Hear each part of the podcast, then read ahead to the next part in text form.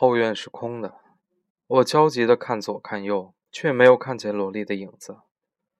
我确定刚才离开时锁上了院门，我还记得铁门栓摸在手中的感觉，也记得我试着推过一下院门，看看有没有关牢。而那时，萝莉还搭上门来，用鼻子碰我的手。可是现在，后院的门完全敞开，我的狗不见了。我只知道他不可能凭自己的力量跑出去。我坐在草地上，脑子一片混乱。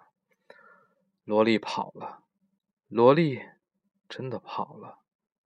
这句话不停闪过我的脑海，但我仍无法接受这是个事实。一切都是我的错，我很清楚，是我让萝莉陷入危险，是我把她带回童年受伤害的地点，引起那些想伤害她的人注意。那些人中究竟是谁带走了我的狗？想到这儿，我突然记起卢卡斯。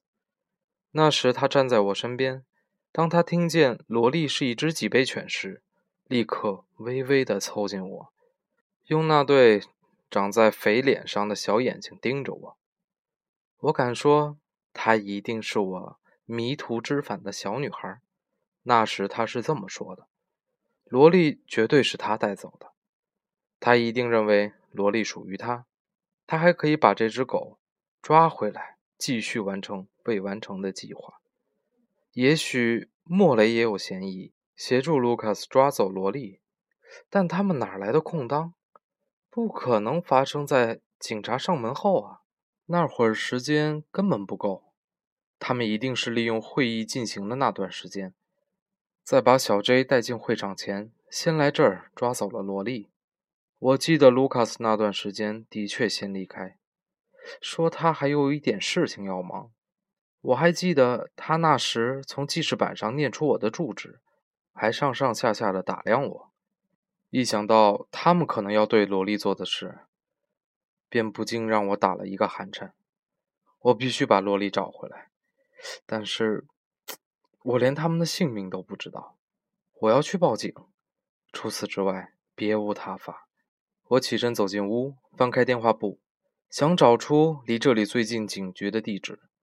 我的思绪混乱极了，在我担心萝莉的同时，另外还有一个想法。拖住了我，一个我不愿意去想的事实。小 J 不会说话。在我以为萝莉进行研究的这几个月，小 J 的传奇已经成为我的明灯。你瞧，这个案例证明这件事毕竟是有可能的。每当我出现沮丧的念头，觉得自己在做蠢事，这些努力永远也不会有结果。我总会打开书桌的抽屉，拿出那叠关于小 J 的简报，而他们也总让我再度燃烧起希望。但现在，我已经不知道以后该怎么办了。今晚在那房间的屋子里的人都和我一样，听见那些毫无意义的噪音，而除了我之外，每个人似乎都把这嗓音解读成了语言。他们以为。那只是严重残疾狗在说什么，而那些陪审团成员呢？那些在听过小 J 证词后判定温德尔·赫里斯有罪的陪审团成员，他们又是怎么了？难道这只是国王的新衣？大家只听到自己的想听到的，相信自己想要相信的？不，这绝对不可能，因为不会有谁比我更渴望相信。在我翻查电话簿的同时，我打开电视，转到地方台的新闻频道。今晚的事件果然立刻成为头条新闻。警方表示，他们从未见过如此残忍虐待动物的案件。电视上的女主播说，背后画面是动物收容所的人正一只只把狗从莫雷的后院的狗舍里带出来的情景。有些狗似乎连路都没办法走了。我目不转睛地盯着电视，想看看萝莉是否也在那些狗当中，但她并不在里面。今晚稍早，女主播继续说：“警方掌握了线报，突袭了莫雷普拉特的住所，企图找回英雄那只大名鼎鼎、会说人话的狗。它是上星期在纽约市的四主家中被人偷走的。警方这次行动并没有找到英雄，但他们却发现足以让任何爱护动物的人士反胃的事儿。画面切换到一位站在莫雷住处外面的现场采访记者，由他继续报道警方捣破这场肢解动物秘密组织的聚会。根据他的报道，其中大部分成员皆在警方抵达时逃脱。警方在搜查屋子时。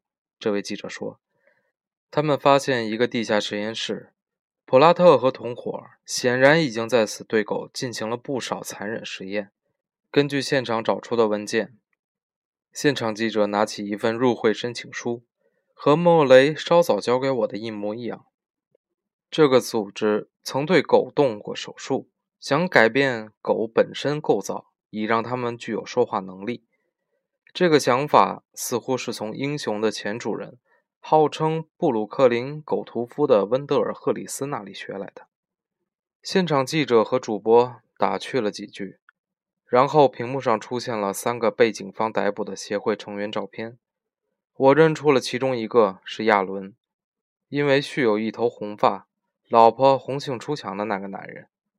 另外两个人我不认识。只记得好像曾在会议上见过。普拉特仍在逃。主播说：“如果你有线索，请立刻通知警方。”所以说，莫雷已带小 J 逃了，而卢卡斯则带了萝莉逃亡。我关掉电视，在客厅里来回踱步。过了好几分钟，我才穿上夹克，下定决心准备前往警局。但我还没来得及出门，门铃便响了起来。上门的正是警察，保罗·艾弗森。我一把门打开，门口的警察便劈头问道：“我点点头，请跟我回局里。”他说：“我们有些事情想问问你。”当我回到家时，天色已亮了。经过一夜折腾，我整个人已经完全精疲力尽。搞了半天，我才知道，原来警察早就盯上我了。在小 J 不见之后。他们立刻调查温德尔·赫里斯最近的通信情况，而我的名字当然也在其中。事实上，警方今晚是跟踪我，才无意间捣毁了那场会议。尽管我说我正准备去警局，你们就来了，这句话发挥不了什么作用。我费了好一番的唇舌，才让他们相信我并不是希伯勒斯协会的正式会员。当然，对于警方提出的问题，我也没有任何帮得上忙的线索。我不知道莫雷可能上哪儿去了，我完全不知道绑架案的过程与计划，也不知道莫雷他们下一步打算会对小 J 做什么。至于萝莉，虽然他们已经把我的叙述记录在笔录上，并告诉我若他们找到的话会立刻通知我，但很明显。对他们而言，这并不是重要的问题。毕竟，受到众人关心的、一心想寻回的狗，并不是萝莉。至少，他们没有逮捕我。虽然我很有把握很快澄清自己并未涉及绑架案，但从一开始的态势来看，颇有这个可能。无论如何，在我一生当中，从未像今天这样丢脸过。那位审讯我的大胖子警察名叫卡菲利。他说话一直语带威胁，直到他判断我与案情无关时，便用示弱者的态度对待了我。当我说到 Lucy 的死以及后来我怎么对萝莉进行的研究时，他竟然笑了出来。呵呵呵，所以说，我应该向外宣布，现在我们又有另外一只会说人话的狗了。他嬉皮笑脸地问。“不。”我立刻说。他还没有学会。嗯，我懂了。他说：“原来是他还没有学会。好吧，如果他来这里请我们帮忙的话，我一定马上让你知道。”此时，上次负责侦办 Lucy 意外事故的安东尼·史塔克警官也走了进审讯室。艾弗森博士，他对我说：“我差点因为他在这里称呼我博士而跳起来拥抱他。”我听说你在这里，便过来和你打声招呼。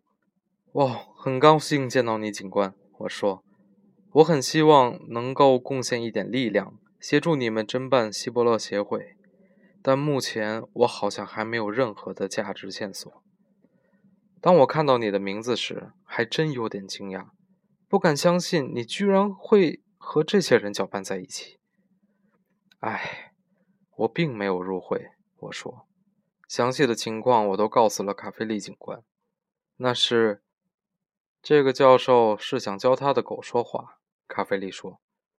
他想把那只狗变成警犬，让他来解开他太太死亡之谜。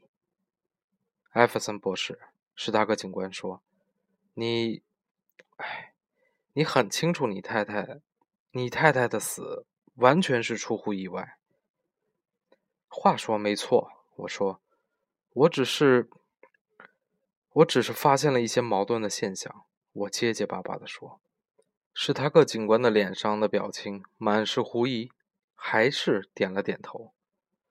不过我已经向卡菲利警官说了。”我继续说：“我那只狗不见了，一定是被组织中的某个人偷走。”我听出自己的口气充满愤怒，而且很显然，卡菲利说：“只有那条狗能识破矛盾。”史塔克瞪了一眼卡菲利。好的，我们会想办法帮你找回那条狗。”他对我说，语气也相当和缓。“现在你先回去吧，要不要我找个人送你回家？”一时之间，我清楚看见自己此刻的形象：邋遢、哀弱、颓丧。而我知道，这正是史塔克警官眼中的我。顿时，我觉得可耻之极。不用了。我说：“谢谢你。”我走出警察局，进入没有半点星光的夜。现在我又回到那空荡荡的房子，而太阳已经开始露出头来。有时晚睡过头，反而不太想睡。既然还有一点时间，我便按照最近睡不着时养成的习惯，拿起电话，拨了心灵咨询中心的号码。感谢你打电话给本心灵咨询中心。接电话的女人说：“我是阿拉贝拉夫人。”我是阿拉贝拉夫人。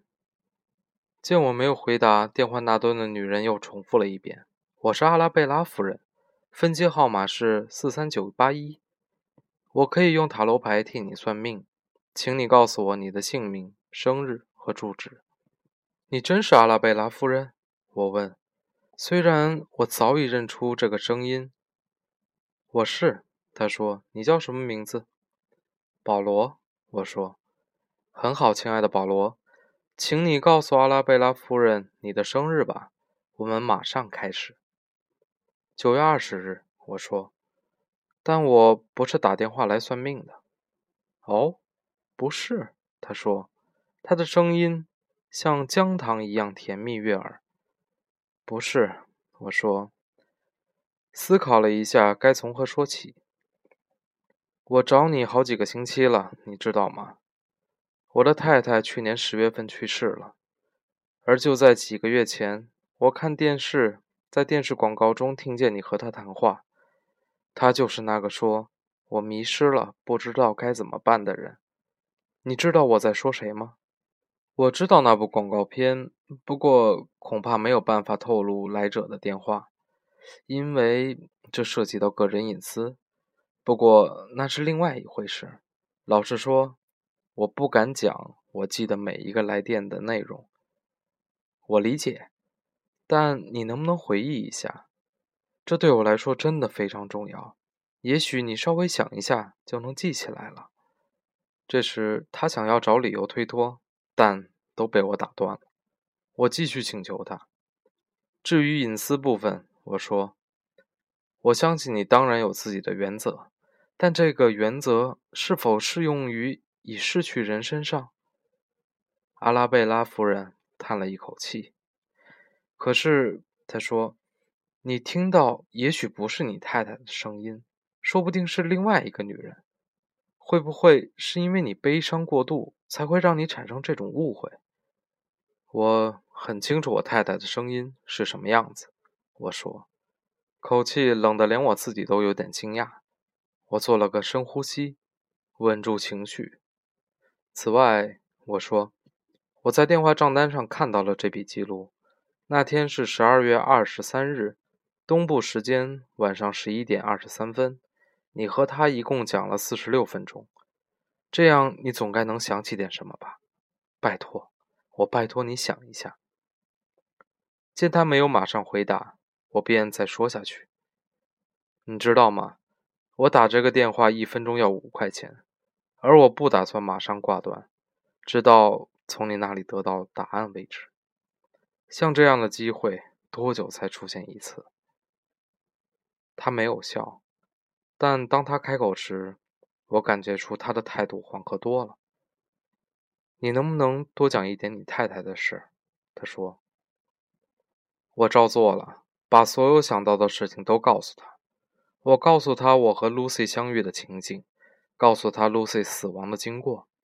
我告诉他从意外发生到现在我是怎么挨过来的，如何把心思全系于破解一些可能不是线索的线索。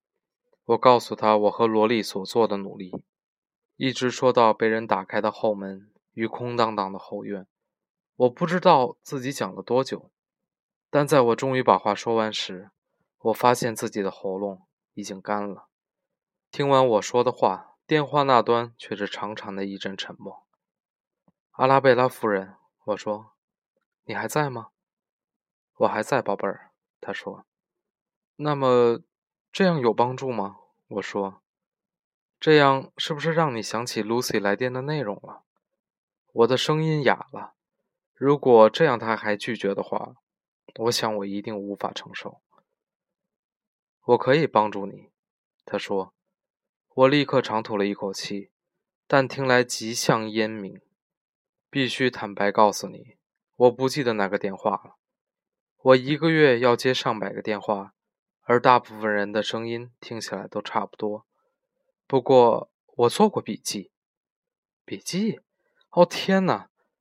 他把 Lucy 的电话内容做成笔记，这让我一时找不出任何话语回答他。我正在写一本书，他说，内容是关于我担任阿拉贝拉夫人的经历。从去年秋天开始，我把每个电话内容都做成了笔记。如果你再给我一次日期和时间，我可以查一下我的笔记有没有记载什么，然后我会再打电话给你。谢谢，我说，谢谢你，我真的不知道该该，我知道，宝贝儿，他说，我把日期和我的电话号码都告诉了他，然后结束了这次谈话。我全身都在发抖，整个人既兴奋又害怕。这时天色已经全亮了，阳光从窗户射进来。我必须冷静下来，在等待阿拉贝拉夫人回电的这段时间，我必须找一些事情来填补一下思绪。我坐下来，打算写一张寻狗启事，但是我刚写下“寻找爱犬，巴斯韦罗德西亚脊背犬”这几个字时，我的眼眶就已经湿了。我不得不把笔放下，于是我换了一件事情去做。走进书房，把笔记本电脑打开。上次记录书架上的图书的工作尚未完成。我坐在书架前，开始把最下面两层书的名字输入到电脑里。十分钟烹饪法，这是他的。不过我倒是经常使用这本书里一些出人意料的好食谱。尽管往往实际烹饪所需要的时间都不止十分钟。挖一只癞蛤蟆，双关语的语言学价值，我的。拖出竞争开始致富，我的。这是我大学时想追的一个女生的祖父写的。他描述自己如何开始他的邮购生意，不但因而致富，而且每天下午都还能出去打高尔夫球。邮购生意让你发财，那还是我的。如何做自己喜欢的事且获得成功？他的。心脏健康运动，我的。这是本小说，但书店却把它常常放错，放在医疗保健区，放入开关控制你的脾气。他的独一无二的城市，我的是一本关于未来的科幻惊悚小说。两个人的约定，这是我们的。这是一本关于如何写婚礼誓言的书，我们在婚礼前买的。石头鞋子以及其他预言，这是他的。纸浆艺术和工艺制作，他的。英语的历史，我的。新的方向，他的。一本解析梦境的书，书架上的书就这些了，而我还是什么也没有发现。我觉得，觉得有点想睡了。毕竟我一整个夜晚都没有合过眼。于是我躺在地毯上，地毯的绒毛贴在我的脸上，感觉柔软，相当的舒服。我闭上眼睛，就这么睡着了。我做了个梦，梦见我和 Lucy 一起待在厨房切洋葱。在梦中，我感觉双眼被洋葱辛辣的气味刺得发疼。他笑嘻嘻地看着我，切开洋葱前是该先剥皮。他说：“但你也未免剥的太多了吧，Lucy？” 我说：“你、你、你还活着？”此时我的感觉并非惊讶、愉悦或是好奇，我只是觉得生气，感觉自己从未像这样有过愤怒。我本来想打电话告诉你的，他说。打个电话，我大声说：“是啊，若你这么做，可真是帮了我一个大忙。”Lucy 笑了，真对不起。他说：“你以为你回来就什么都算了吗？”我说：“你有没有想过这段时间我是怎么度过的？你他妈的到底想干什么？”我对他大吼大叫：“你真的希望我离开吗？”他说，从桌前站了起来。不，不是的，不是的。我说，我只要你继续切你那该死的洋葱。梦境从这里开始变得奇怪了。我们好像还需要去找一些东西。Lucy 必须把她的身体找回来，但那个身体已经被我埋葬了。我不知道该怎么办才能还他一个完整的身体。都是你的错！我对 Lucy 又吼道，脾气失去了控制。如果你一开始不让这件事情发生，我们就不用这么费力了。当我醒来时，仍感觉一肚子气。电话的铃声不知已响多久，但我只迷迷糊糊地看着他，好一会儿才拿起话筒。是阿拉贝拉夫人。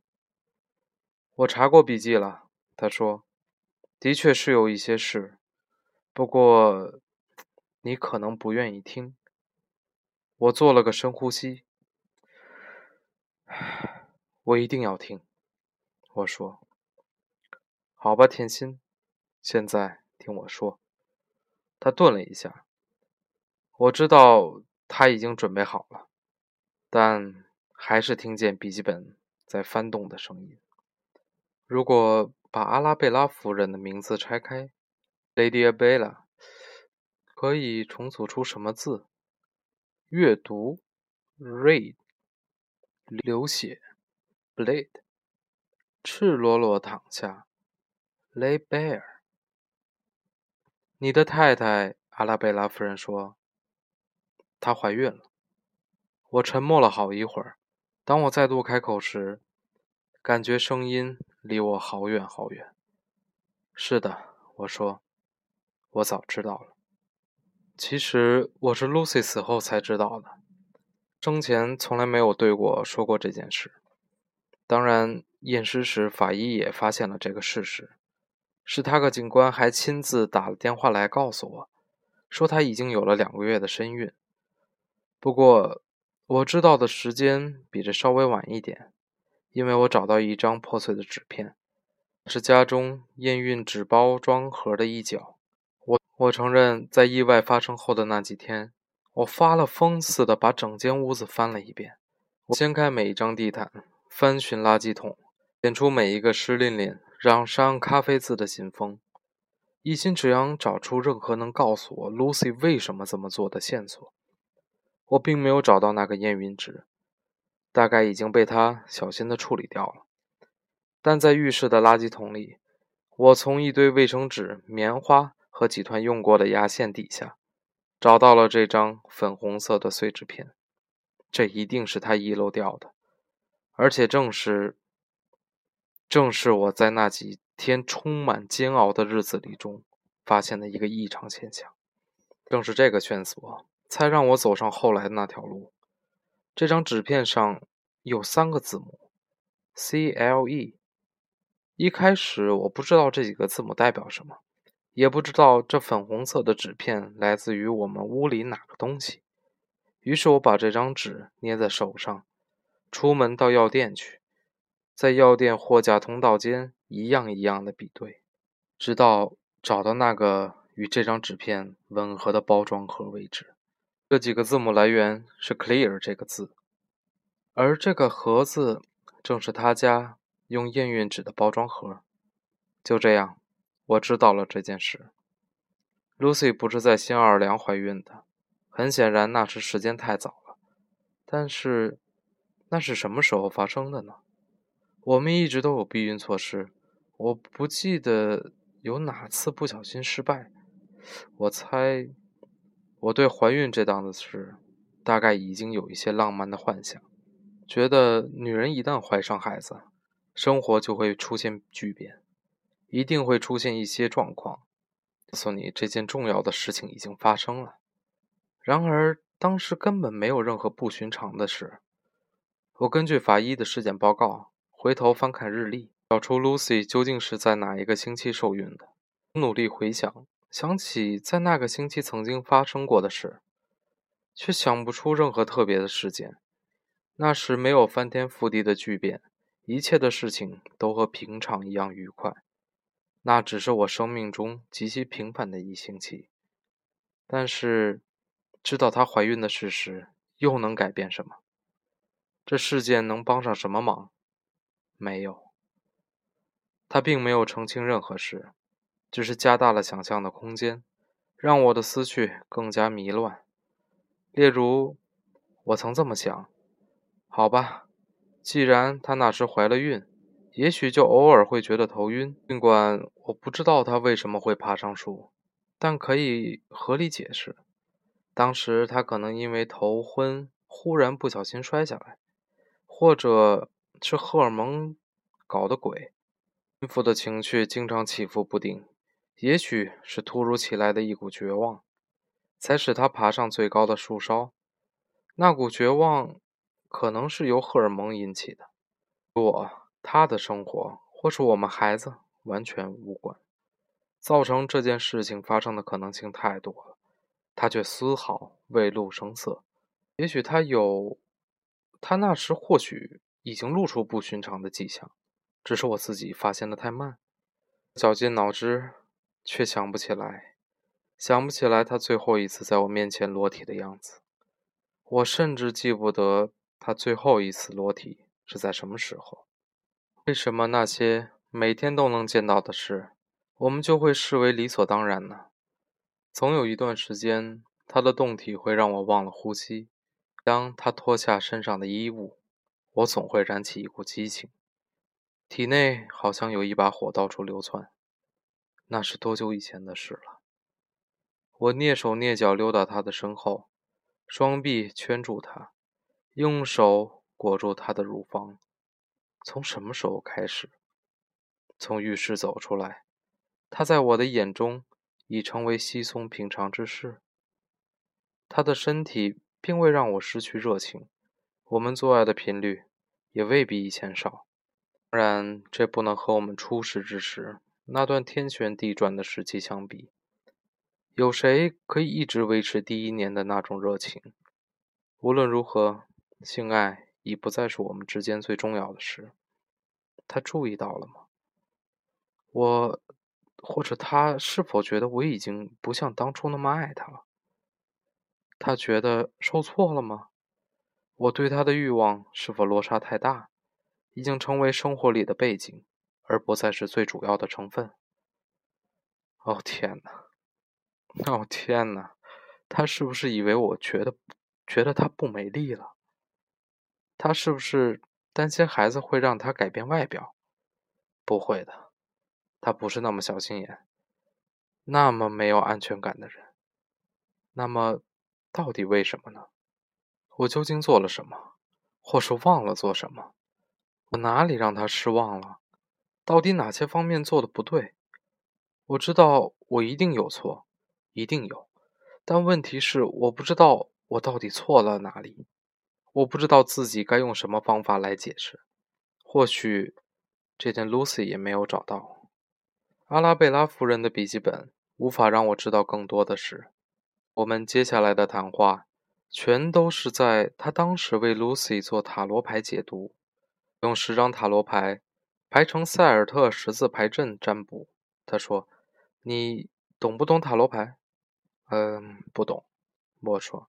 “没关系，在做塔罗牌解读时，我会发十张牌，每张牌上都有一个特别的角色，把这些牌集中起来，就可以看出某个人。”在某个时刻呈现出的生活景象，这样你懂吗？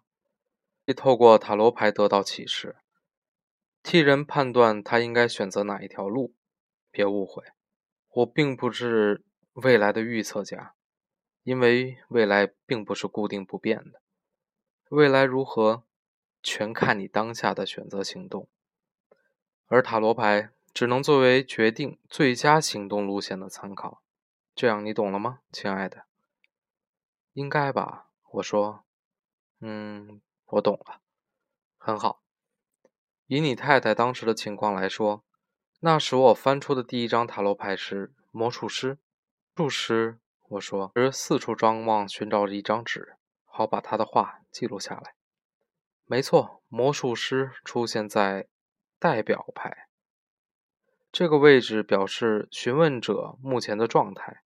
也就是你太太打电话那天晚上的情况，看来似乎很重要。我说：“那当然。”他说：“每张牌都很重要，他们彼此会产生影响。当魔术师出现在这个位置时，表示你太太正在站在一个关键控制点上。魔术师代表被未探索的潜能，代表机会和可能，而你太太。”拥有这个力量去掌握这些机会，他的世界是在他控制之下的。好，我说，听起来很不错。第二张牌是，这张牌是横摆的，代表询问者。我是说，就是你太太要面对的基本问题，在这次占卜中出现的这里是恋人。好的，我说，我把它记下来。恋人代表选择，必须要决定的重要选择。这个选择将会影响到你的未来生活，但相互冲突、干扰的外力太多，你必须仔细辨明，看清楚问题才行。好，接下来是第三张牌，这张牌的位置在最顶端，代表此刻笼罩在询问者身上的状况，就是你太太来说。出现在这个位置的是圣杯侍者，这表示他遇到了一个某个全新的情况。通常这种新情况是指诞生或是全新的开始。我想应该是指你太太怀孕的事。去，我说，我敢说这点毫无疑问。四张牌是问题根本，表示纠结在他眼前的情况基部是什么东西。你太太的这张牌。是权杖一，不过它是逆位，什么意思啊？意思是这张牌翻出来是上下颠倒的，所以它的意义会有一点点不同。通常权杖一表示新的开始，还是一样，有可能指诞生或者换新的工作之类的事。可是当它变成逆位时，就表示这个新的开始。不是经过深思熟虑的结果，环境不对，询问者很极有可能会失败，但也有可能最后还是会成功，只是目前还不够有信心而已。听你这么说，他当时有什么想法吗？很抱歉，亲爱的，我没有把他的反应写在笔记本里。不过我保证，他应该不会往坏的地方想，因为我总是引导询问者以正面的态度思考。如果他能够相信自己，最后一定会成功的。我当时一定是这么告诉他的。好吧，我说。他说的这些话开始在我脑海里翻搅起来，每句话听起来都如此沉重。而我却不知道该如何一一清理，于是我只能忠实的把他所说的事全部记下来。第五张牌，他告诉我，代表过去的影响。在 Lucy 的那次占卜中，出现在这个位置的是圣杯六，牌代表过去愉快的食物眷恋。但除了这点，其他的意义我就听漏了。我摇摆头，集中精神。继续仔细聆听阿拉贝拉夫人所说的话。下一张牌，第六张，他说：“是在对立的那一面，表示未来的影响。在此出现的是权杖七。这张牌告诉询问者，现在该是做出什么行动的时刻了。也许不知道接下来该做什么，但他一定要有动作。和行动都比不行动好。任何行动都比不行动好。”我重复了一遍，没错。第七张牌的位置叫做寻找自我，这也是一种指示者，但意义还要更深远。在此出现的牌可表示询问者的内心的状态，并提供指示，说明接下来该怎么做。在你太太的排列中，此出现的是愚人。你说 Lucy 是愚人？我开玩笑说。就被这些塔罗牌搞得头晕眼花。不，我没这个意思。愚人是代表……如果你看到这张牌的话，就能明白了。这张牌的画是一个人走在悬崖上的图像。不同的塔罗牌画面的图案各有不同，但这个人的旁边一定会有一只动物，有时是狗，有时是其他的动物。不过。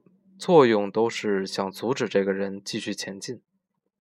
狗，我说，我立刻坐直了身子。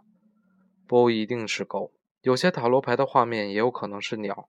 重点是这只站在愚人旁边的动物能够看清他的错误，而其实愚人自己也知道，只是他拒绝面对。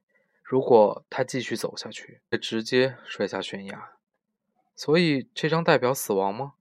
不，通常没这个意思。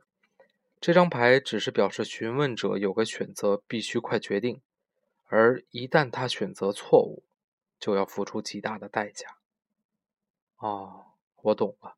我说，第八张牌，他继续说，代表其他人看待 Lucy 的方式。出现在这里是圣杯一。阿拉贝拉夫人说，这里是一个很理想的一张牌，代表快乐、爱情、繁殖力。表示他拥有快乐的婚姻和家庭，可是这是其他人眼中的 Lucy。我问，他并没有这么看待自己，那只是这张牌出现在这个位置的意义，并没有其他的意思。天心，我看不出任何代表你们婚姻不快乐的指示，没有这样的事。我点点头，说不出话，感觉喉咙有个东西噎在那里。第九张牌。再忍一下，宝贝儿，我们快结束了。第九张牌的位置代表希望和恐惧，因为希望和恐惧是一体两面的。出现在此牌是宝剑五，这张牌是非常负面的，代表强大的损失和悲剧，完全的破坏。我猜这正是你太太所害怕的。谁会不怕呢？我问。当然，甜心。阿拉贝拉夫人说：“我们每个人都会害怕。”再来，第十张牌，这是最后一张牌了，代表结局和结果。不过，先别想太多。我当时也是这么对他说的，因为没有任何事情是注定不变的。结局只是代表环境衍生出来的一种可能性。我知道了。最后一张是什么牌呢？哎，我真不希望你想太多。最后一张牌是上吊者。天哪！我说，别多想，天心。上吊者并不意味着死亡，它只是表示自我的奉献。这张牌表示抛弃，代表的你可能为了某个原因或是某个重要的理由而放弃的一些事。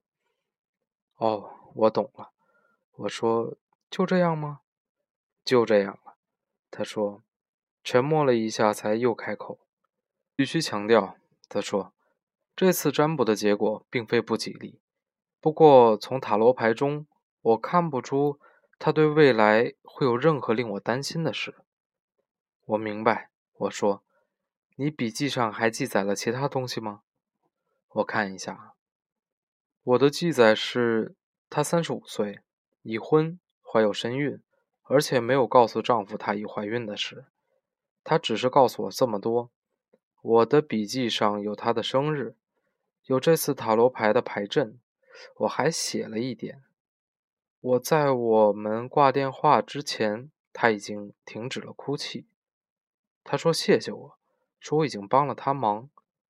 我在这通电话上加了一个标记，表示这次解读的结果是良好的。我笔记本上只写了这些东西。哦，谢谢你，我说，真的非常感谢。客气，宝贝儿。他说。你要好好保重，试着让悲伤快点过去。我敢说，这一定是他所希望的。唉，是啊，我说，谢谢你。我挂断电话，只感到一股迷茫。这么长时间以来，我把希望全都寄托于这个电话上，而现在，电话终于接通了。可是我知道的事情却并不是比以前多。我有自己的笔记和档案，和其他我所写的记录档案摆在一起，包括我记录萝莉的行为、犬科生理以及书架上看似无意义摆放的书目清单。突然间，我好想萝莉。可我最希望的，并不是揭露死亡之谜，也甚至不是希望我的妻子重新回到我的怀里，而是。我希望能像以前那样，爬上床，让萝莉躺在我的身边，感受她的身体那种柔软的舒适感。我好想把手搁在她温暖的、随着呼吸起伏的肚子上，以此方式让我入睡。我起身走进了卧室，拉上窗帘，隔绝外头明亮的光线。我孤零零地躺在床上，入一个不安稳。失去亲人的睡眠，梦中啊，全是从高处摔下来的女人和狗的吠叫声。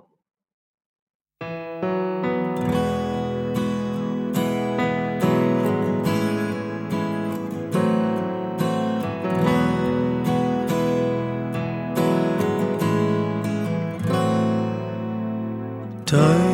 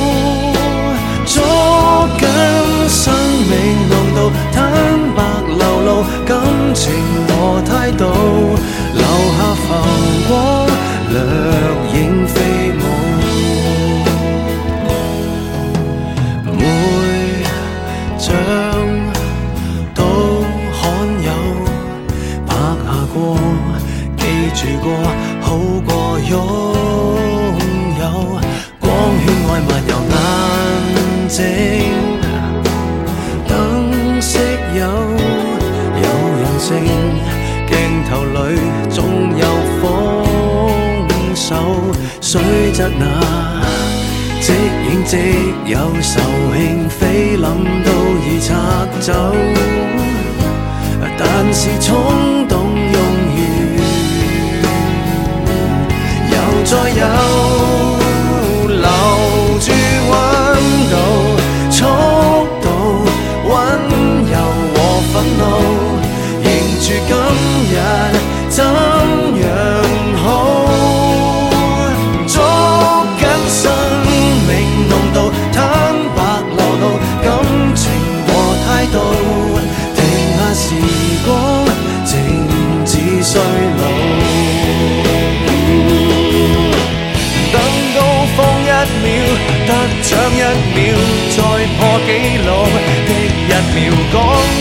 晚登山顶破晓摘下怀念记住美妙升职那刻新婚那朝成为父母的一秒。